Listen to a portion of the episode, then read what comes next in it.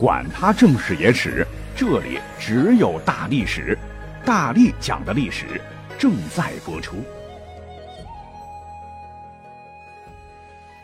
大家好，我是大力丸儿。呃，最近呢，老是有听友问我看了《长安三万里》没有？看了《长安三万里》没有？问的我也起了兴趣。呃，最初一查，嗯，动画片还是国产的，脑海当中全是这个大头儿子和小头爸爸、大脸猫和蓝皮鼠之类的画面。实话讲，真的兴趣不太大。可是再看影评，似乎我想错啊，因为这个故事的背景设定的时代是我比较向往的时代，是以盛唐为背景，呃，又讲了安史之乱之后，整个长安因战争陷入混乱，身处局势之中的高适回忆起自个儿与李白的过往的大型三 D 历史动画片，唰，我就立马来了兴趣哈。呃，大唐荣耀，长安风华，这是一个意气风发的时代，一个被称为尚武精神绝响的时代。我喜欢，也正是因为呃，从古至今对于尚武的大唐心向往之，大明朝就有人做“梦到长安三万里，海风吹断气息头”，就是本片片头的由来。那就不等了啊，我直接买票进场。说实话，人不多啊，一直到片尾曲响起，一百六十八分钟的片长。那看完之后，对本片我个人是一言难尽呐。我总觉得这应该是一部给喜欢历史的成人看的动漫正剧。所谓是横看成岭侧成峰嘛，你真的能看到夫天地者万物之逆旅，光阴者百代之过客，人生四季短促的这个无奈。也能看到顺境中不无隐忧和烦恼，逆境中不无慰藉和希望的洒脱与坦荡。再者呢，我觉得跟我们身边的关系也很大。比方说，高适到长安本想报效国家，凭高家枪法扬名立万，没想到玉真公主眼里上阵杀敌的枪法有些吓人，远不如王维古琴悠扬那般惬意。那高适也只能黯然回乡。你细品这个经历，像不像职场打拼的你我？那我们就点到为止，就不再剧透了。总之，您看过，阅历不同，思考点不同，境遇不同，可能会有不同的感受。而本期节目呢，咱们就就这部影片哈，化繁为简，然后抛砖引玉吧，让大家伙能够接受的这个兴趣点来入手，来聊一聊这部剧中的历史故事。因为确实有不少朋友看完一脸懵，难免头脑中出现很多的问号。比方说，贯穿全剧的讲述者唤作高适。确实也是著名的唐朝边塞诗人了。他的经历呢，跟剧中差不多。祖父为唐初名将，出身渤海高氏，曾生擒突厥，车鼻可汗，平定高句丽，立下大功，任陇右道持节大总管，获封平原郡开国公。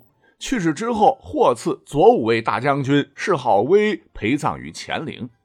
也就是说，高氏是出生将门。且很小的时候就开始练习高家枪法，只是到了第三代，高家衰败了，一贫如洗。壮年时曾寄居梁宋一带，与李白、杜甫等人确实曾经一起郊游。那么剧中起初啊，有一点值得一说，就是年轻的李白财物不是被贼人偷走了吗？李白是跃马扬鞭，误以为戴着同一顶斗笠的高适那也是贼人。二人第一回见面，竟然是在激战中相搏啊！真是不打不相识。而所谓一寸短一寸险，剧中潇洒飘逸的李白持剑，竟能和长枪使得虎虎生风的高适打了个平手。不少朋友就纳闷了：李白不是吟诗作赋一把好手吗？怎么剑术真的如此厉害？还有这个李白教将门虎子相扑，赤手相搏。人高马大的高适竟然被李白摔了好几个狗吃屎，难道说这个李白的相扑也如此厉害？而除了剑术和相扑，影片中的李白似乎还有很多其他我们不晓得的技能，比方说，呃，他讲自个儿曾经拜师学纵横术，还要修仙啊，穿一身道袍，顶着烈日，冒着暴雨，完成道家残酷的入门仪式，得受符箓等等。那这些都是大诗人诗仙李白真实经历过的事情吗？咱们呢不着急，哎，一个一个说。首先来看李白的这个武功，那历史上确实很强，电影啊没有瞎编。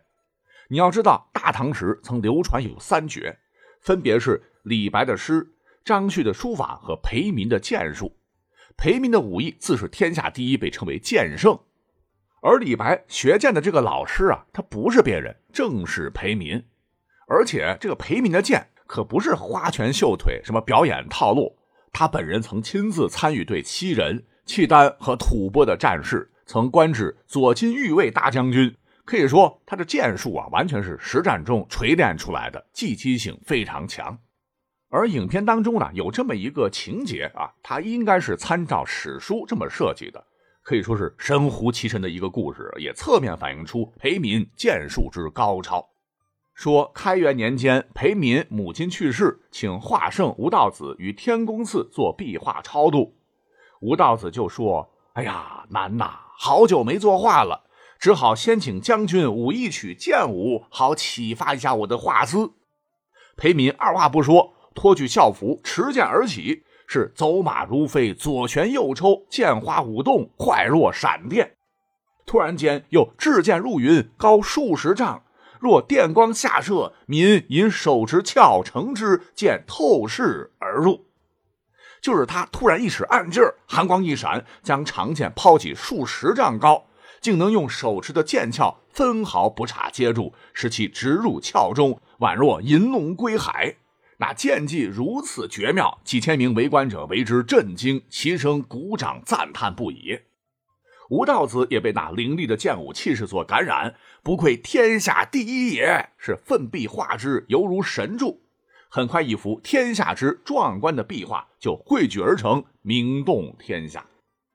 那你想，老师武功天下第一，那关门弟子想来也不会太差吧？甚至江湖传言说李白的剑术天下第二也，想必当年十步杀一人，千里不留行，那是真的。李白还真的杀过人，而大家更不晓得的是，其实李白在历史上还曾经教过徒弟，最有名的当属武恶，也是一位令江湖闻风丧胆的杀手。你像李白曾经在《赠五十七恶》这首诗中曾道。安史之乱之后，天下大乱，而一直前调川海的武恶，听说中原危难后，这才结束了隐居生活。又听说我的儿子被困山东，冒着被胡兵抓捕的危险前去营救，我特别感动，所以写下了这首诗。我们是直接翻译成白话文哈。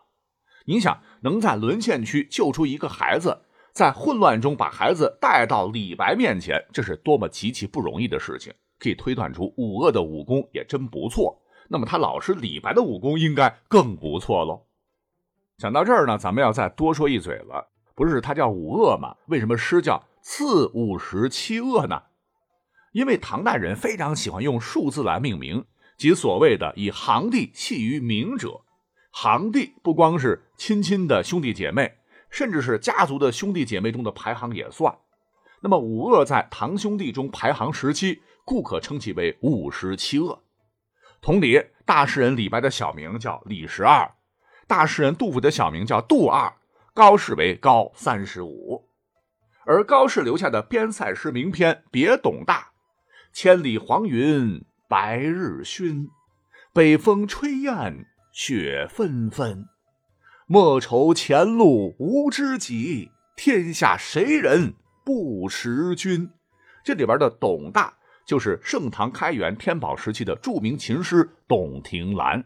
那古代诗词呢，就跟现在流行曲的词儿一样，哈，得谱成曲传唱才能闻名四方。讲完这段，我们继续啊。那说完了李白武功高，再说一说相扑又是怎么回事这个相扑啊，大家千万别以为是日本的，起源是咱们中国春秋时代。从春秋到秦汉时期，名为绝底，有武术性质。是到了唐朝时期传到日本去的。大体上呢，你可以简单理解为，呃，两个人是摔跤博弈。你像当年唐朝宫廷中就有专门的摔跤队，达官贵人都喜欢看他们的表演。民间有各个摔跤社团，女子也可以参加。可以说，相扑之际，在上午的大唐那是全民运动。那你如今的，你看日本的相扑装扮，还是能够看到唐朝元素的。总之吧，在这种情况之下，李白会相扑也是非常正常了。但是至于他的相扑技术如何，哎，那就不好考了，因为书上没有这方面的记载。李白呢，在诗中也没有写，我估计他应该也差不了，因为这么喜欢武术嘛。那么在影片的后半段，我觉得还有几个重点哈，不能不提。那么大家伙去看的时候一定要留意，一个就是演到暮年李白的时候，在长安过得不顺心，遭到杨玉环和杨国忠兄妹的记恨。唐玄宗呢，也只是把他当做养起来的御用诗人，他一气之下就辞职了，对仕途心灰意冷，就想求仙问道。那么这一段其实跟现实中的李白是非常契合的啊，因为那个时候佛教、道教、摩门教、拜火教盛行啊啊，李白是实打实的道士一名。他的老师唤作司马承祯，在当时也是极其有名，是道教上清派第十二代宗师。像武则天、唐睿宗、唐玄宗都非常欣赏他，多次请他到宫中论道。唐玄宗还称他为道兄。毕竟这个老李家自称是老子李耳的后代吧，啊，所以呢脸上贴金。那道教在唐代那才是第一的国教。而这个司马承祯应该比李白大六十多岁。李白出门游历的时候，他应该已经是八十多了。可是这么一位名闻天下的老先生，竟然与不到二十的李白那是一见如故。史料载，李白他还没有崭露头角啊，但司马承祯一眼看出他有所谓的仙根，说李白有仙风道骨，可与神游八极之表。而李白最好的朋友之一叫袁丹丘，也是道教中人，也是此人将李白推荐给了坤道刚才提到的玉真公主。啊，李白这才走通了终南捷径，因为这个玉真公主乃是玄宗的亲妹妹，极受宠爱。得高适没被看上，不仅是因为不会弹琴，还跟不信道教有关。那你想啊，李白在这么多道教大咖的熏陶之下，自然也接受了正规的入教仪式，成了一名道士。所谓是天上白玉京，十二楼五城，仙人伏我顶，结发寿长生。物主世间乐，颇穷理乱情。九十六圣君浮云挂空明等等。那他的这个诗为何仙气飘飘？有很多道教的专有名词。那他为何被称作谪仙人呢？都跟他的道士身份密切相关。想当年李白的母亲说怀孕的时候呢，就梦见太白金星入怀，所以给他起了一个神仙名字，李白又名李太白。可见李白打小确实跟道教啊有机缘。除了这个展示呢，后头还有一个点哈，就是说当年永王叛乱的时候，李白竟然助纣为虐，兵败，永王被杀，李白被俘，正好是被押入了半年内人生迎来高光时刻的时任节度使的高适营中。李白传话求让高适放自个儿一条生路，被高适拒绝。他不是见死不救。是一旦答应，耳目众多，恐怕李白救不得，自个儿也会因为徇私包庇被正法，故而是他私下写信请郭子仪帮忙。因为郭子仪曾经犯了事儿，差点被砍头，是高适啊长途奔袭求哥舒翰赦免了郭子仪，他得卖这个人情。郭子仪于是乎到皇帝面前跪请多次啊，李白终于获得了赦免。那么这段啊艺术加工的确实是比较多。但历史上确实有这么一回事儿，只是根据《新唐书》等正史载，当初救下郭子仪的全部都是李白的功劳，跟这个高适没关；而救下李白的跟高适没关系，全是郭子仪的功劳。这听起来挺绕口的哈。说当年李白路过并州时，就是今山西太原、大同和河北保定一带，可能是都喜欢剑术，机缘巧合之下，他结识了年轻的郭子仪。李白成名早啊，诗文早就名扬天下。而此时郭子仪还是位低级军官，籍籍无名，打死也不会晓得二十多年之后会成为兵部尚书，率军擒王，立下不世之功。李白也没有嫌弃他，哎，觉得郭子仪沉稳果敢，声如洪钟，是个值得交往的朋友，二人关系不错。那么期间赶上郭子仪倒大霉，无意触犯了军法，按律要被行刑。危急时刻，正是李白一掷千金，凭着影响力在当地替郭子仪脱了罪，算是救下了郭子仪一条命。那么这么说吧，作为李唐王室后裔的李白，恐怕也没想到这无意之举，不仅为自个儿，也为李家江山他续了命啊。那多年之后，咱上头讲到，李白在玄宗那儿干不了了，怀才不遇，为了混口饭，曾跑到安徽，成了肃宗李亨一亩地永王李璘的幕僚。李林对他不错，李白难免呢就写了一些歌功颂德的肉麻诗篇。那这下可毁了，李林兵败被杀，李白被官军绑了，要当乱党处子。那李白诗仙大名鼎鼎，谁人不知啊？肃宗李亨更为不快啊！寡人正想杀鸡儆猴呢，一定要杀这个李白。这时挽救大唐于水火的郭子仪出手了，亲自面见皇帝，表示愿意辞去所有官职，为李白赎罪，直接把皇帝僵那儿了啊！政局还不稳，你老国可不能走啊！于是李亨就御笔改判李白流放夜郎。对于我们现代人来说，流放几千里，那不就是旅个游吗？可是，在古代那不行啊，没有好的交通工具啊，道路崎岖，崇山峻岭，等到了目的地，估计得脱几层皮。问题是李白命确实好，正好那一年关中大旱，皇帝下罪己诏，决定大赦天下。那么刚到白帝城，李白就被特赦了啊。于是乎一高兴，就留下了。朝辞白帝彩云间，千里江陵一日还。两岸猿声啼不住，轻舟已过万重山。这千古名篇。影片背后那个持节的白白胖胖的年轻的那个太监陈公公，不是还拍着这个剑鞘在马上抚唱之吗？片段的这个灵感应该就是从这里来的。好，最后呢，我们要再简单聊一聊李白的婚姻，因为剧中有展示啊，说李白是入了赘的。那对于很多吃瓜群众来说，从古代到现在都特别喜欢看这一段哈，讲讲这个偶像的八卦。其实呢，这一段也是符合史实的。那入赘虽然我本人不反对，可是这个词儿呢，确实听起来很多人可能觉得有点刺耳。那更不用说是在唐朝了。影片当中高适是极力反对的，但李白却说入赘挺好，那以后自个儿的孩子就不是商人之后了。古代士农工商，商人的地位比较卑贱，哪怕你家财万贯，哈，你的孩子也不能科举考试。李白是深受其苦，也是为了实现阶级跃层吧。李白也是拼了。而他的第一个妻子就是唐高宗宰相徐雨师的孙女，两个人曾经生育了一儿一女。